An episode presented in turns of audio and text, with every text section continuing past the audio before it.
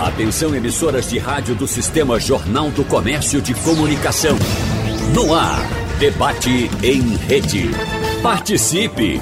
Rádio Jornal na internet. www.radiojornal.com.br a eleição de novos gestores normalmente acende a esperança de melhoria na vida da população. Questões históricas como saúde pública, saneamento básico, mobilidade urbana, educação e, sobretudo, combate à fome continuam sendo assuntos de destaque entre os grandes desafios a serem enfrentados no mandato que se inicia no ano que vem. Então, no debate de hoje, nós vamos conversar com os nossos convidados sobre os principais problemas que o próximo governador do estado, aqui de Pernambuco, vai precisar de resolver. E não são poucos. Por isso, nós agradecemos a presença aqui no nosso debate mais uma vez com a gente, do sociólogo e pesquisador do Centro de Estudos e Pesquisas, Josué de Castro, José Arlindo Soares. Bom dia, professor José Arlindo, seja bem-vindo.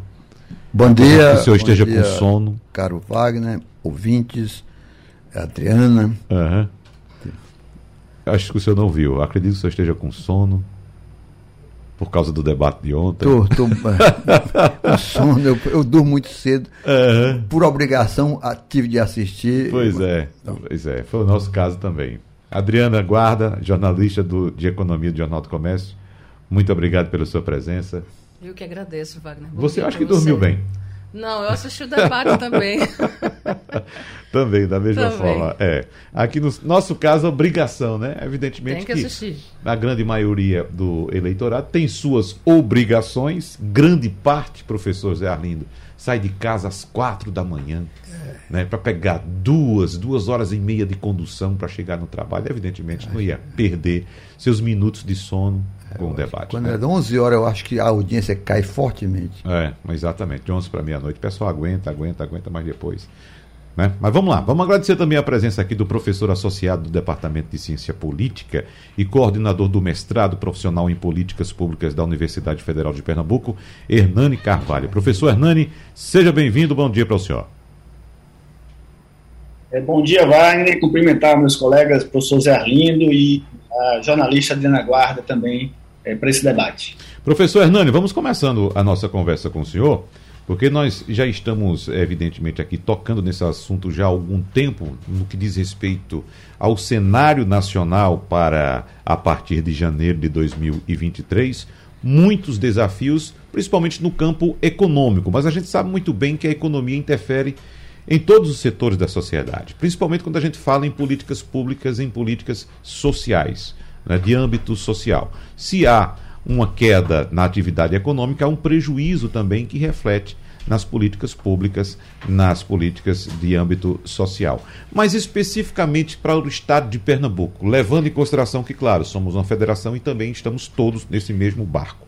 Para Pernambuco, qual o cenário que se observa, principalmente no que diz respeito ao campo social, professor Hernani? Bom, Wagner, é, recentemente saiu, foi divulgado um dado né, do PNAD, é, IBGE, enfim, mensurando a população do Brasil em condições de pobreza. E o estado de Pernambuco está lá contemplado por 50% da população em estado de pobreza. Acho que é o desafio fundamental do próximo ou da próxima governadora, né, do próximo governador da próxima governadora, vai ser emergencialmente tratar disso. Porque se você tem um percentual tão elevado de pessoas em estágio é, até falimentar, né, ou seja, passando fome, é, é necessário criar mecanismos dentro do Estado para combater essa chaga e, é, enfim, possibilitar é, que essas pessoas sejam inseridas no mercado de trabalho. Isso seria uma espécie de é, é, paliativo, né, já que o fundamental é fazer o Estado crescer, ter desenvolvimento econômico para que essas pessoas possam ser inseridas no mercado de trabalho, elas possam tocar a sua vida sem necessitar é, de ajuda do Estado. Mas não é o caso agora. O caso agora é que nós temos um percentual muito alto de pessoas é, no, é, no, no, estado de pobreza e precisamos combater isso. Agora, isso seria é, o, o, principal problema hoje. Agora, temos vários, né? Uhum. temos vários problemas, não é só esse. Uhum, muito bem. Professor José Arlindo Soares, como citou o professor Hernando Carvalho, há necessidade de se inserir pessoas no mercado de trabalho. Mas o mercado de trabalho, como eu citei agora há pouco na abertura, depende muito do desenvolvimento econômico, né, da atividade econômica. E para o próximo ano, a gente tem muitas dúvidas em relação à atividade econômica, claro, do Brasil como um todo e refletindo nos estados, especificamente aqui em Pernambuco. Qual o caminho seguir, professor é, Arlindo? Wagner, é, eu fiz um levantamento é, em três dimensões para analisar as políticas públicas, a proposta, sua proposta da, é, do debate. A primeira dimensão, que hoje a, a, universidade, de certa forma, negligencia, mas hoje já está começando a trabalhar, o Hernando tem muito mais dados, é sobre a chamada gestão do cotidiano. São políticas modo de gerir as políticas que já não precisa de orçamento novo, já estão pagos. O que precisa é melhorar a capacidade técnica das equipes que estão lá. Nós fizemos isso. A segunda dimensão, ela já vai um pouco além, que foi trabalhada pelo professor Lavareda em uma ampla pesquisa, eu acho que é a mais ampla que tem, é sobre o que, é que a população quer e pensa no pós-pandemia. Eu trago aqui alguns dados para no decorrer do debate. E a terceira dimensão, talvez não vá dar tempo, é o que os órgãos multilaterais, que são as questões estratégicas que o professor Hernani falou, as questões do desenvolvimento que tem contido no documento do Banco Mundial, desenvolvimento sustentável, meio ambiente, que talvez não vá, não vá dar. Eu vou, eu, no decorrer do debate, eu vou começar com essas questões, questões do cotidiano, gest, que eu chamo gestão do cotidiano. Eu, geralmente eu digo para os prefeitos, vocês têm várias formas de melhorar a gestão no, do cotidiano, coisas que já estão pagas, que não precisa de dinheiro novo. É, é, a população hoje está angustiada porque ela acorda de madrugada, ela acorda e tem problemas de água para escovar os dentes. Vai no ônibus a, a, a boletada, volta, a casa não tem água de novo para tomar banho. Aí tem ônibus, água, lixo. Essa gestão do cotidiano chega muito no Josué de Castro, porque a gente tá, é diferente um pouco da academia. Tinha um político pernambucano, acho que eu posso citar, porque ele não está concorrendo à eleição, o Jair Vasconcelos dizia o seguinte: olha, você quer saber a preocupação primeira da população? Comece a ouvir rádio 4 horas da manhã. Uhum. Aí você vai sentir o cotidiano da população. De, é, então, essas questões são fundamentais hoje na qualidade de vida. E durante a pandemia, a população percebeu mais fortemente isso. Está entendendo? É, e você, se tiver um, um programa é, de melhoria da gestão, com metas, é, acompanhamento cotidiano. O gestor não pode deixar é, que isto ocorra só quando vem a denúncia. Ele tem que se, se antecipar a denúncia no cotidiano. Uhum. Tá e aí você tem. No segundo momento, é, aí tem essas questões da fome, da, o que, é que a população percebe. Estava falando aqui para a Adriana que ela fez uma matéria sobre Josué de Castro em novembro, não, na última semana de dezembro de 2021. Teve uma repercussão enorme. Nós recebemos mensagem até da Argentina sobre essa matéria assinada por Adriana, sobre a questão do, da, é, dos limites da insegurança alimentar aqui em Pernambuco e no Brasil.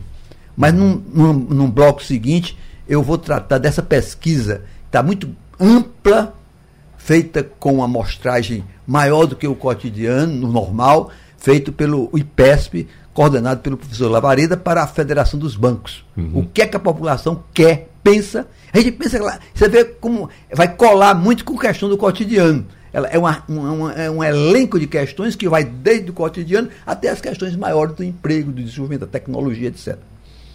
Gestão do cotidiano, Adriana Guarda. E como bem disse o professor Zé Arlindo Soares, pela boa orientação que ele recebeu do senador, na época acho que era governador, não era? Mas ele era prefeito do prefeito do Recife. 85, você não era nem nascido ainda. Não, é, já era, já era. Já, já tinha 11 anos, professor. Então, é, é, é, de fato é isso. As pessoas, a grande parte da população, a maior parte da população, as pessoas que saem de casa para mover esse país, acordam cedo, como eu disse agora há pouco, às quatro da manhã. Então já começam a levar suas demandas para os meios de comunicação estão ali informando o que é que precisam e vão tocando suas vidas dessa forma. Então, um gestor que não tem esse olhar, ele passa por muitas dificuldades. Ele não, ele passa a não reconhecer de fato as necessidades da população e comete algumas arbitrariedades, Adriana. É verdade. E assim, a gente está às vésperas de uma eleição, né, uhum. Wagner? E é bom que a gente diga e relembre, porque daqui a pouco todo mundo vai estar ali na urna. A gente olha para os programas de governo de alguns candidatos e a gente vê uns projetos assim que a gente que é o mais do mesmo, Adriana, é o mais do é mesmo. o mais do mesmo, uhum. ou são coisas que são pontuais, emergenciais, não são políticas públicas. Eu cito o exemplo da fome porque assim tem um dos programas que é, que a ideia dele é você distribuir alimentação. Distribuir alimentação, né, professor? É uma coisa emergencial. Isso não é um, Ô, Adriana, e uma até política o, pública. O termo política pública, eu queria que você detalhasse para o nosso ouvinte que esse termo hoje entra simplesmente como um acessório de discurso. É. Né? Um acessório de discurso. Que às vezes até o, o, o discursante não sabe o que é que significa. Ele acha bonito, bota ali, aquilo rende voto, é bom para fazer a propaganda eleitoral. Mas o que é política pública de fato, Adriana Guarda? Parece, o nome é pomposo, assim, é? difícil, mas é uhum. assim, sendo bem. tentando ser bem popular, seria o seguinte: é você trazer soluções para as demandas da população. São soluções. Que são permanentes. É, né? Permanentes, não? estruturadas, né, professor? E não arremedos. É, soluções permanentes. Quando uhum. você traz, você tem, por exemplo, um Auxílio Brasil, que era o Bolsa Família. Isso aí é uma política pública, né? Você tem políticas públicas na saúde, né? Você tem várias políticas públicas em várias áreas. É isso, é você ter soluções para atender às demandas da população. E soluções eficientes. É por isso que, às vezes, tem política pública que não é eficiente. Uhum. A política pública precisa ser eficiente, aliada com o dia a dia das pessoas, com o que as pessoas estão precisando naquele momento. Né? Se a gente fosse falar na política pública para o transporte, a gente precisa acabar com essa superlotação, com esse ônibus caro, com, essa, né, com esse metrô que não funciona. Né? E aí não tem política pública nenhuma agora, né? Uhum. É, é, por aí. É. Vamos trazer o professor Hernani também para essa questão da política pública, professor, porque nós temos, uh, em algumas situações, a necessidade da ação uh, emergencial do Estado, uma calamidade pública, uma tragédia causada por um, uh, um intempérie do clima, alguma coisa, como nós temos as chuvas aqui. Nós temos também ações pontuais, como tivemos, por exemplo, durante a pandemia, a necessidade do Estado agir pontualmente, mas a gente não vê a presença de uma política pública para resolver a situação, as, as questões fundamentais do, do, do, trabalhador, do cidadão brasileiro. E só, só complementando, Wagner, essas hum. políticas emergenciais, muitas vezes, custo mais caro do que você fazer a ação estrutural. Um exemplo disso são as barragens que não foram feitas aqui. As barragens para conter é. a água das chuvas, elas custam quase o valor que o governador Paulo Câmara pagou em auxílio das chuvas para as pessoas. Então, uhum. para que você jogou esse dinheiro fora? Você não podia ter feito as barragens, não era melhor? Exato. Professor Hernani. É, veja, é, é, Wagner, nós temos um, um, problema que eu chamo de é, megapolítica. Né? que seria um problema de megapolítica? O problema dos problemas das políticas públicas, que é a ausência de uma cultura de política pública. É, nós é, é, não temos uma, uma. Quando eu falo nós, é a sociedade como um todo, né? os eleitores que elegem seus candidatos, eles não têm aquela cultura de acompanhar, por exemplo, descontinuidade de políticas públicas é, muitas vezes ela acontece quando um candidato é, é, inimigo político do outro e a política pública é boa, mas ele não continua e isso gera é, é custos né, para a população. É, ela acontece quando uh, os, os, políticos eles não usam evidências, né, não usam a realidade para planejar, para implementar, para monitorar para avaliar. É, tudo isso, é, essa ausência de cultura de política pública é uma coisa assim, é, é uma, como se fosse uma pandemia dentro do Estado brasileiro. É, isso é lamentável, porque só existe uma forma é, do Estado, que é um, um instrumento importantíssimo né, na mudança social, só existe uma forma dele faz, se fazer valer, é, através de políticas públicas, através de boas políticas públicas que são desenhadas. E a política pública ela é tão importante que nós não podemos deixá-la só na mão do executivo. Né? A política pública hoje ela faz parte de um cenário muito mais amplo e complexo. Né? A política pública hoje ela tá, é, ela é pauta de debate fortíssima dentro do legislativo. A política pública hoje virou ação de intervenção do próprio judiciário. A política pública hoje está na pauta de, de grandes empresas, né? elas hoje é, trabalham para o desenvolvimento. Recentemente, até o, Jornal do Comércio é, é, divulgou uma iniciativa da Votorantim, né? que é, é, criou um índice de cidadania, né? mostrando aí elementos importantes para o desenvolvimento da, da, da cultura, né?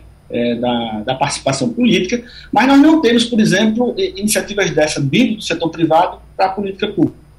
Aí tem vários motivos. Né? Um dos motivos é que política pública é um, é um negócio é, é, é, muito complexo, envolve várias áreas, é difícil de se gerir, é difícil de se medir, é difícil de se avaliar, mas é, é, precisamos começar. Eu acho que o grande problema da mega política é a gente criar uma cultura de política pública que faça com que é, os gestores eles sejam cobrados pelas suas ações é, em, em, áreas específicas, seja educação, saúde, moradia, saneamento básico, entre, entre tantas outras. Professor Gerardo Soares. É, eu acho que isso, eu vou colocar aqui o que o Hernani, ele faz um caminho correto. O Hernani mostra que a mega política ela tem ela é necessária, ela precisa de, de mediar a, a sua avaliação, que é muito difícil. Mas o que, é que a população pensa é, durante a pandemia, pós-pandemia, sobre as prioridades de políticas públicas? Porque todo, todo, todo momento catastrófico, uma guerra, uma catástrofe sanitária, ela muda percepções. Muda percepções muda até o conceito de geração. Não, é, não é trivial 700 mil mortes em dois anos. Tá entendendo? Então a, a, a população começa a se, se, se, sensibilizar mais. Veja o seguinte: na, nessa grande pesquisa feita pelo IPESP, quais são as grandes preocupações? Na gestão do cotidiano, uma preocupação com as condições de moradia e com a existência de um plano preventivo, isso que a, a Adriana falou. A população sentiu a necessidade de ter um plano preventivo de defesa civil capaz de prever catástrofes. Ora, logo, lembre-se que em Pernambuco, além da pandemia, teve essa questão dos morros.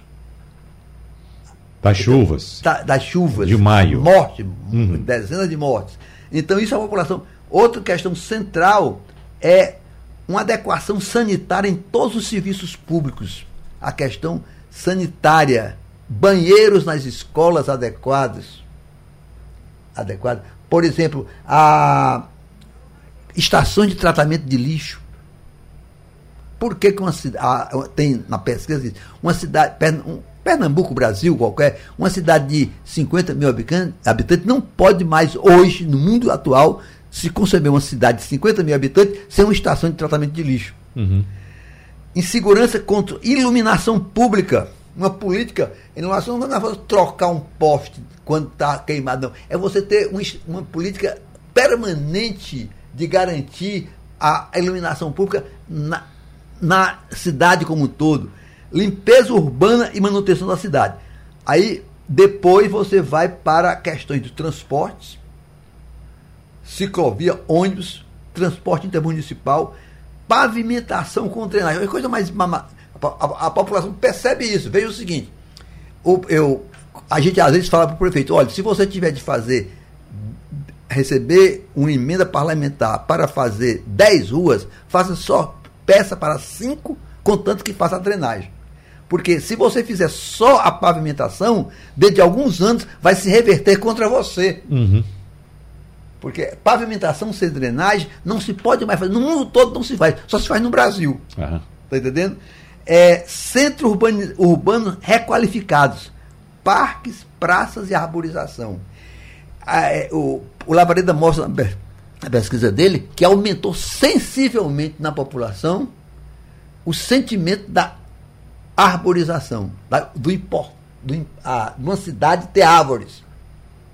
Isso já existia, mas foi a pandemia aguçou essa questão. E aí, é, depois vamos ter políticas públicas estruturadoras. Educação diferenciada com tecnologia, infraestrutura e tempo de permanência na escola. Quer dizer, isso. É, Cristóvão Buarque diz o seguinte: que é, educação não dá voto, realmente, porque a população não percebeu ainda a importância do futuro ele é tão premente a população para o cotidiano, para o imediato, que ela não percebeu a educação que no futuro modifica a vida da família dele. Mas parece que já está começando a mudar isso aí. E uma parte dos, é, dos entrevistados, um percentual razoável, já diz que é preciso uma educação diferenciada. Não é só botar o, Adriana, botar o menino na escola, é, professor. É botar com tecnologia, a escola tendo infraestrutura e com maior tempo de permanência na escola. Uhum. Isso é um. Aí, isso aí está engraçado. Esse, essa coincide também com a proposta estratégica do Banco Mundial. O Banco Mundial começa a aparecer, eu acho que começa o seu documento falando nisso. Coincidiu com um certo sentimento da população. E é, maior resolutividade, na saúde, maior resolutividade na média complexidade do sistema de saúde. Por exemplo, não tem sentido mais é, cidades de médio porte só fazerem atendimento primário. Tudo mais manda para o Recife. Você vai ali no, perto do IMIP, quantos ônibus têm parados com coisas que é, poderiam ser resolvidas no interior com uma média complexidade. Eu não digo nem alta complexidade nesse momento, estou falando em média complexidade. É, cirurgias de médio porte. Então você tem. Isso é, é limitado em Pernambuco, limitado no Nordeste. Está entendendo? Há uma certa é, teoria de. Isso, joga a bola que isso não é comigo. Manda lá, bota no ônibus vai embora. Então são essas questões e é, utilização de maior espaço passos para a atividade pública. Na pesquisa se vê o seguinte: a população percebeu que ela precisa andar. um negócio simples. Uhum. Para isso, ela precisa ter praça, precisa ter segurança e à noite precisa ter iluminação.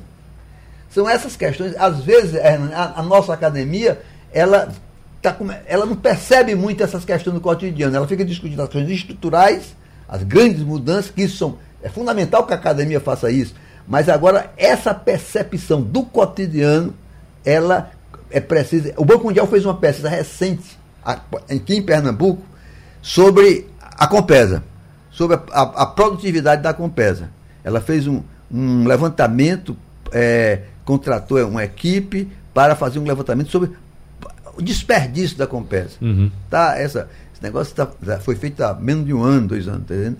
O, o desperdício de água, o problema do, do as pessoas que deixam de pagar, por que, que deixam de pagar, por que, que o usuário tende a não pagar sua conta de água, mesmo pequena. São questões de gestão. Uhum. Algum comentário, professor Hernani? É, sim, eu só queria dizer que a academia vem trabalhando, viu, Zé Lindo? A gente está. É, é, porque eu sou muito tempo apresentado, na verdade, fora. É, e você é, é, muito novo, hein? Ainda está num, num batente. Tivemos, tivemos um projeto recente agora com, de inovação é, tecnológica, né, é, promovido pela usina de inovação do governo do estado, bem interessante. A gente conseguiu reunir a academia, de um lado, né, é, professores, pesquisadores na área de políticas públicas, é, e é, agências do Estado, né, é, a Compesa, a CEPLAG, Tribunal de Contas e Ministério Público. E a gente teve, teve resultados muito, muito animadores, é, trazendo aí o, o, quesito inovação. Né? Na verdade, a gente precisa de muita inovação. É, se a gente pensar em termos é, de perspectiva histórica, é, a, a, as políticas públicas no Brasil evoluíram muito, né? Pega a década de 80 e pegue hoje e veja os resultados, os índices. Houve uma evolução muito grande. Mas, apesar da, da evolução, é, nós temos taxas de investimento na área social muito próximas dos países da OCDE, que são os países mais ricos do mundo. Em, mas, em compensação, nós temos resultados de políticas públicas que são implementadas é, muito pífios né, em todas as áreas. E é, tem um trabalho muito citado do IPEA, né, falando sobre a política pública de educação no Brasil, dizendo isso finais do, do, início dos anos 2000, mais ou menos, eu não me recordo um ano específico, mas ficou muito famoso esse trabalho, era que para cada um real aplicado na educação, um real era, era, era perdido, por vários motivos, de corrupção ou mal aplicação. E isso é realmente o nosso gargalo. Nosso gargalo é, hoje, a qualidade das políticas públicas. É, a, a, é desenvolver é, políticas públicas com base em planejamento, é, com base em evidências, é, aplicar processos de monitoramento, avaliação, é, criar, como a gente fez nesse projeto, instâncias de interlocução de controle aperfeiçoadas, porque ter um controle forte também significa melhorar a qualidade da política pública.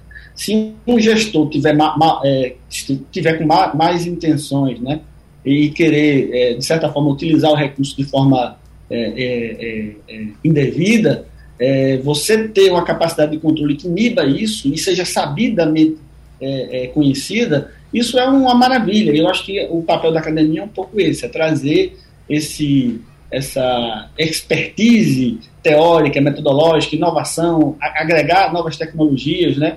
O trabalho que a gente fez com o Ministério Público, é, ele trouxe um, um, um, painel de dados que permite que os promotores que trabalham com a educacional é, sejam mais é, é, vigilantes com relação aos recursos aplicados na educação dos municípios do estado de Pernambuco.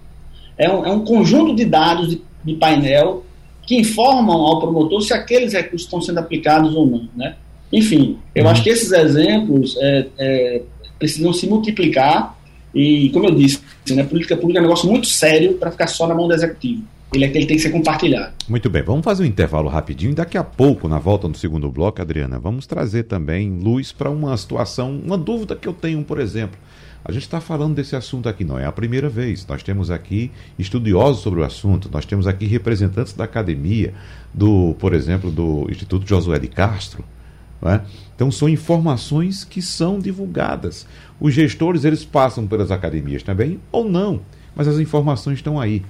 E por que esse tipo de estudo, esse tipo de levantamento, esse tipo de informação não chega para o gestor?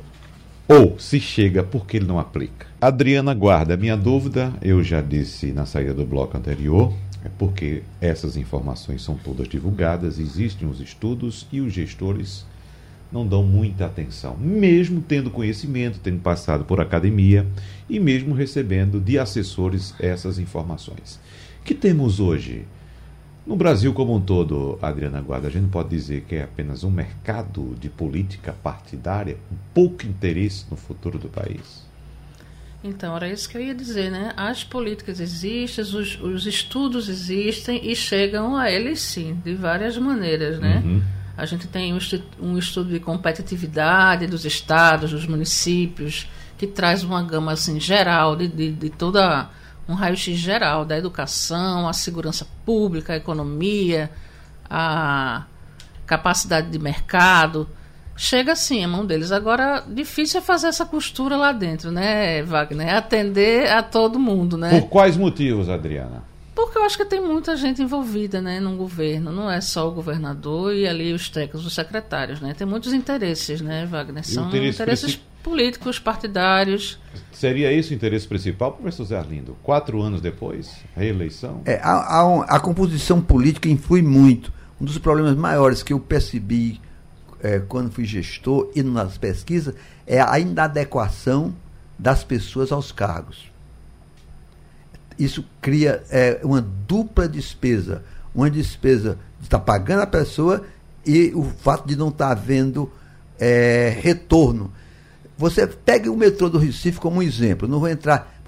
o metrô do Recife, até quando ele era administrado pelos engenheiros de origem que formularam o metrô, aquela equipe que tinha lá um grupo extremamente. Ele era um exemplo de, do, para o Brasil. Claro que foi a deteriorização, as, as, a manutenção, mas a, havia um conceito de que aquilo, aquelas pessoas eram adequadas para os cargos. Depois, quando começou a haver uma mudança na indicação política, deixou de ser a indicação tipicamente técnica dos fundadores do metrô, ele começou a entrar. Eu não estou dizendo que é só isso. Uhum. Isso tem uma influência enorme, tá entendendo? É na história de uma política. É melhor você fazer concessões de outra gênero de que fazer concessão é, indicando pessoas inadequadas para dirigir, por exemplo, uma escola. Uhum. Eu até queria fazer uma pergunta ao professor não. Hernani, exatamente dentro desse tema aí, Vagana, que uhum. é o uhum. seguinte: essa coisa política partidária talvez atrapalhe tanto, que eu estava conversando com o professor Arlindo agora, dizendo que o programa das cisternas, por exemplo, no semiárido, esse programa foi emblemático assim para levar água né, para aquela região. E esse programa, durante esse último governo né, federal, ele foi praticamente descontinuado. Você olha para os dados e faz assim, né? A curva ela, ela cai. Ela cai e praticamente ele não foi assim cancelado, ele não foi, né? Ele não deixou de existir, mas ele ficou numa situação de, de penúria ali. É quase nada. E as pessoas precisam de água ali. Precisam das cisternas. Uhum. A cisterna ajuda não só a, a, você tomar banho, fazer sua higiene, cuidar da, da casa, mas também para produzir. Né? Você tem a segunda água da cisterna, que é para produzir, para você dar o seu gado, para você plantar, para você fazer ali a sua, a sua uhum. pequena economia. Sem isso, a vida da pessoa do interior fica muito complicada. E esse governo acabou quase extinguindo o programa. Adriana, Quem só... fiscaliza isso, professor Hernani? Tem alguém que faça Adriana, isso? o gestor pode simplesmente abandonar a política e ficar assim é, mesmo? Adriana, eu já, inclusive, tem gente que acha que a transposição ela não precisa mais, não é verdade. A transposição não chega nos recantos mais ermos. Há, há um grande bolsões que a transposição ela não vai chegar lá. Então, a cisterna vai sempre ser necessária. Pode ser que diminua. Tá entendendo? E até por onde a transposição passa. Que como, é. já, como o nome já diz, só passa. É. Passa. Inclusive Pernambuco, né? Ela passa por Pernambuco. Agora vai, com a, a doutora do Agreste, é ela isso. vai abastecer cidades. Algumas cidades. Mas o campo, principalmente o campo, uhum. ela é apenas aonde passa é que vai ser beneficiado. As áreas mais ermas do campo, ela vai ter precisado de é, complemento. O Hernani, Professor pode... Hernani. Não, é excelente a colocação da Adriana. Assim, as políticas públicas elas têm uma discricionalidade muito ancorada na, no executivo, né? Quer dizer, o executivo ele tem uma espécie de livre arbítrio, né, para investir é, e decidir onde ele vai alocar os recursos. Mas é claro que, como eu disse, isso é uma construção é coletiva. Isso faz parte de um senso de, de cultura de política pública que ainda estamos é, aos poucos construindo. Veja, até pouco tempo a gente nem debatia a, a lógica de, de descontinuidade de políticas públicas, né? Porque isso era tão normal, isso era, tão, era aceitado pelo debate público que um político entrasse e descontinuasse outra política sem custos, né? Sem custos que eu digo reputacionais, né? De, de de, de, de, capital político, etc. Hoje isso já não acontece mais. Hoje é, é, esses custos é, se eles podem escalar e criar um problema muito grande. Eu, eu não vejo outra forma. Aliás, existem formas de controle. Dependendo da política, é, é isso pode ser acionado o Ministério Público. Você pode é, vincular o Tribunal de Contas. A gente tem feito um trabalho muito legal com o Tribunal de Contas também, tentando conscientizar do papel fundamental que essa instituição tem, não só para o controle, mas também para o realinhamento e alinhamento de políticos. Porque o tribunal, é, o Tribunal de Contas, ele tem muitas informações. Ele tem um papel fundamental é, é, na, na, numa espécie de aconselhamento para políticas públicas. E não, esse papel de, de, de uma instituição como o Tribunal de Contas, onde os recursos públicos que são alocados lá são recursos é, é, é grandes, né, são volumosos para se manter uma equipe de técnicos tão habilitados lá dentro, eles, eles, eles estão mudando, que existe uma cultura de mudança dos tribunais de conta para ter uma atuação mais efetiva no aconselhamento, é, é, no planejamento e saindo desse papel mais de carimbador da conformidade, né, que é que é mais ou menos o papel que se pensa de um tribunal de contas, né? Verificar se ele comprou mil cadeiras, comprou de forma certa, ok. Mas ele comprou mil cadeiras para quê? Essas mil cadeiras vão ter utilização aonde? Esse dinheiro podia ser utilizado em outra ação que desse mais retorno ao Estado.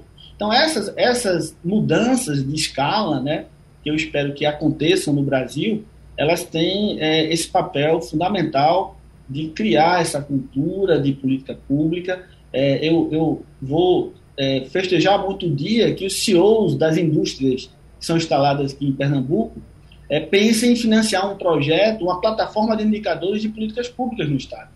Por que uhum. não? Porque eles não podem fazer isso.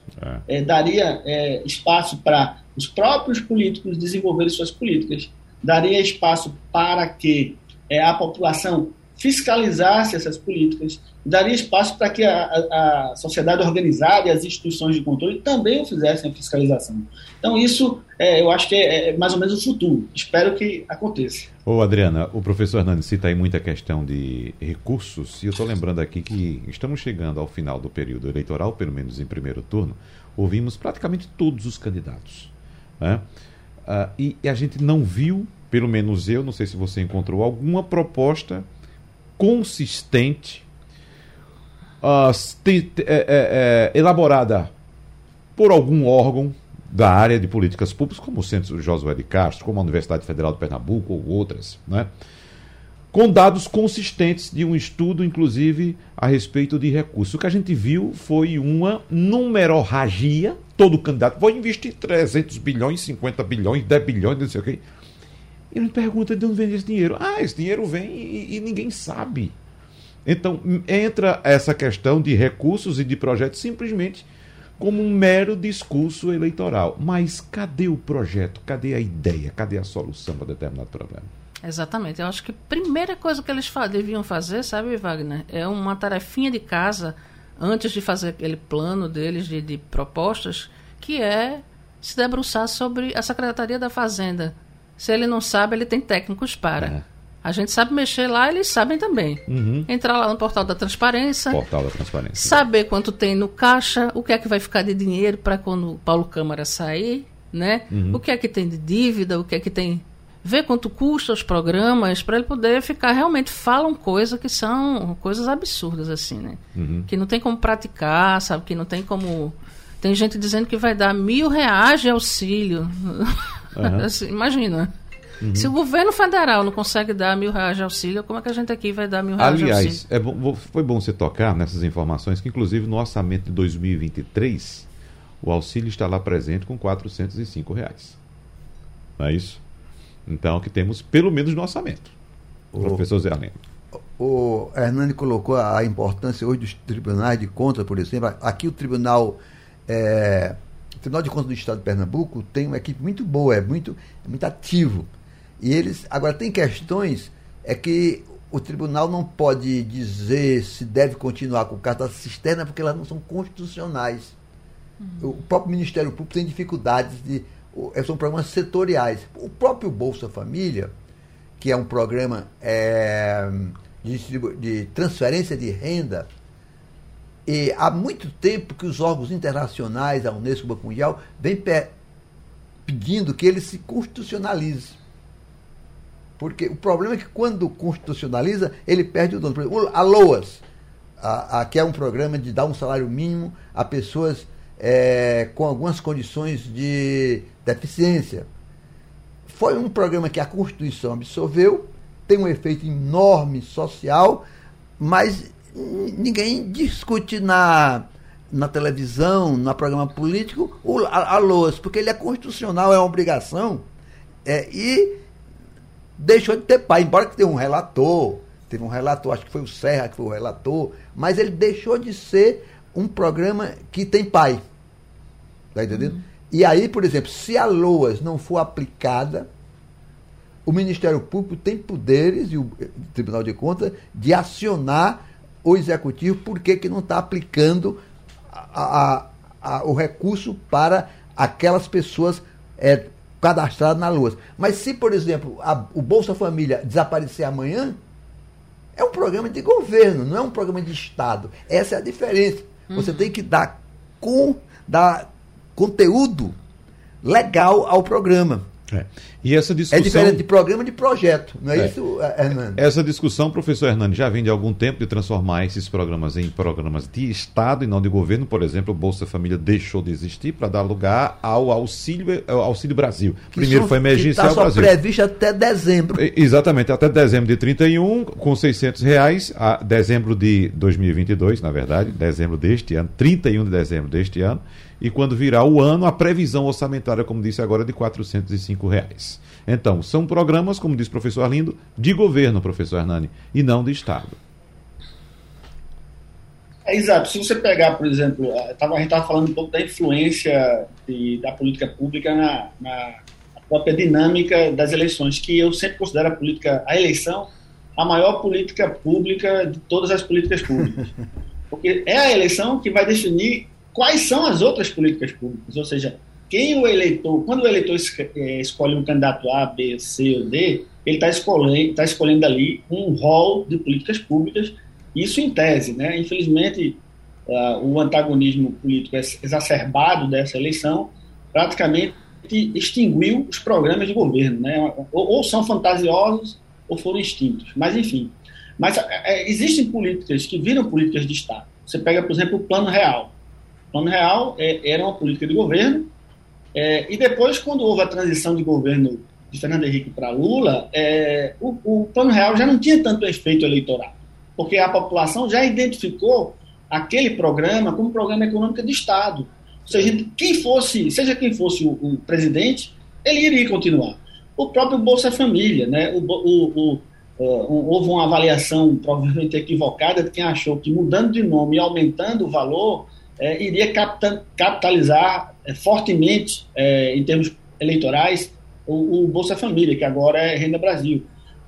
Por que, que isso não aconteceu na escala que se esperava, pelo menos dos, dos arquitetos né, da, da, das campanhas do presidente Jair Bolsonaro? Porque ele é visto já pela população como uma política pública de Estado. Eles sabem que é, é, é, entrando o governo, saindo o governo, isso vai permanecer porque é uma, uma, uma, uma espécie de patrimônio já instaurado em termos de políticas públicas. É, o problema é que eu acho é que é, nós precisamos, é, e eu fico insistindo nesse, nessa tecla, nós precisamos é, é, ampliar mais o debate sobre políticas públicas e fomentar um processo de é, institucionalização desse debate para além do, do, do, do chamado é, é, quadrado de, de, tomada de decisão dos governos. Ele precisa é, é ganhar um pouco a sociedade, trazer esse debate para a sociedade, é, fazer com que é, isso se torne um debate público. isso tem acontecido, inclusive. Isso tem acontecido muito, inclusive muito com a ajuda da imprensa. Né? eu tenho acompanhado muito a imprensa local e vejo que as pautas são fortemente vinculadas à ausência de serviços prestados, né? seja pelo parte de, de municípios ou pela, por parte do Estado. Isso é uma, é uma coisa é, interessante é, e leva para essa discussão que o, que o professor Zé Arlindo trouxe, né, de, da pesquisa que o professor Lavareda fez, que é muito interessante, que traz os indicadores de, de, de como ou, ou, o que a população almeja que mude, mas o papel é, do gestor, o papel do, do, do, do das, dos políticos eleitos é fundamental. Porque é, qual é o papel? É olhar e verificar. Eu tenho que hierarquizar e, e quanto tempo eu posso. Eu tenho quatro anos de governo, o que é que eu posso resolver daqui? Então, ele, ele, ele vai ter que criar é, mecanismos para selecionar políticas que vão ser desenvolvidas na sua gestão e que sejam é, é, minimamente a, a, alinhadas com o seu orçamento, com o tempo de governo que ele vai ter, etc.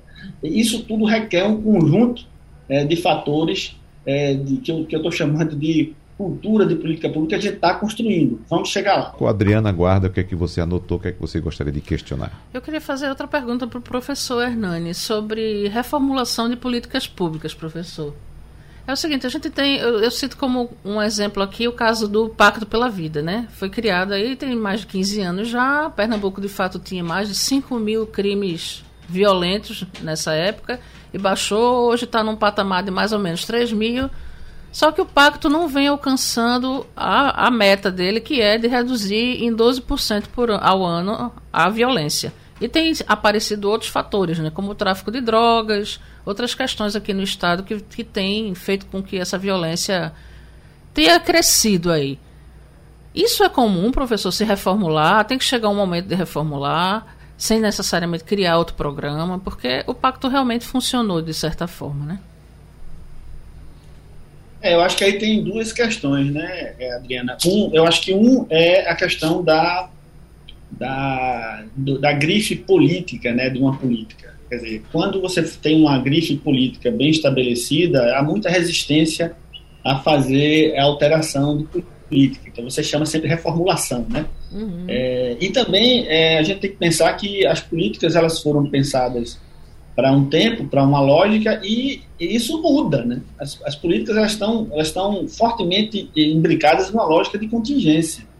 É, nós tivemos é, é, dois, pelo menos dois grandes acontecimentos recentes e que levam a, a, a perceber claramente que os indicadores de, de, criminalidade são afetados. Quando você tem queda de renda, elevação de pobreza, e você tem um, um, uma espécie de galope inflacionário, isso em qualquer país é, do mundo ou em qualquer setor, é, você vai observar a, a, o aumento da criminalidade. Né? É, eu acho que é, é, a política tem que se adequar à contingência, é, tem que ser pensada para dar é, vazão à realidade.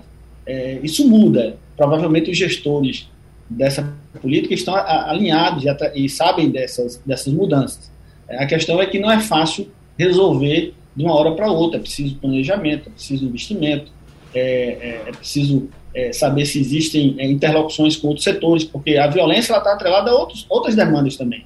Tem a ver com empregabilidade, tem a ver com tirar o jovem da, da, da ociosidade, tem a ver com é, demandas culturais para que os jovens sejam ocupados com, com, demandas propositivas, treinamentos, enfim, há um pool de, de ações, a gente chama de soft power, né, para combater a, a a, a, criminalidade, que não necessariamente é a força coercitiva do Estado, né? É, que também, obviamente, é importante e não pode deixada de, de lado. Né? Uhum. Professor Zé Arlindo, para a gente ir encerrando, faltam dois minutinhos, três minutinhos. Só o seguinte, isso que. Vem mais para cá, por favor. Isso, isso. que o Hernando e a Adriana têm mostrado, que é como é que os programas vão mudando a população também vai mudando as suas necessidades, as suas preocupações. Por exemplo, com a pandemia, a principal preocupação da população não foi mais a segurança, foi a saúde. Uhum. 63% diz que se preocupa com o futuro da sua família em relação à saúde. Uhum. Plano de saúde, SUS, fortalecimento do SUS, um grande. E 23% com a educação aumentou a preocupação com a educação dos filhos e passou a ter destaque o lazer. 19% fica, ficou preocupado como é que eu vou sair de casa para retomar a vida com meus filhos. Uhum. 19%. É alto esse percentual. E aí perguntaram, o que é que você vai, vai se dedicar para logo no, no começo, no futuro imediato, diz, eu vou me dedicar, 67%, que irá se dedicar mais atenção à saúde da família. Aí ele diz, para isso precisa que o governo que bote saneamento.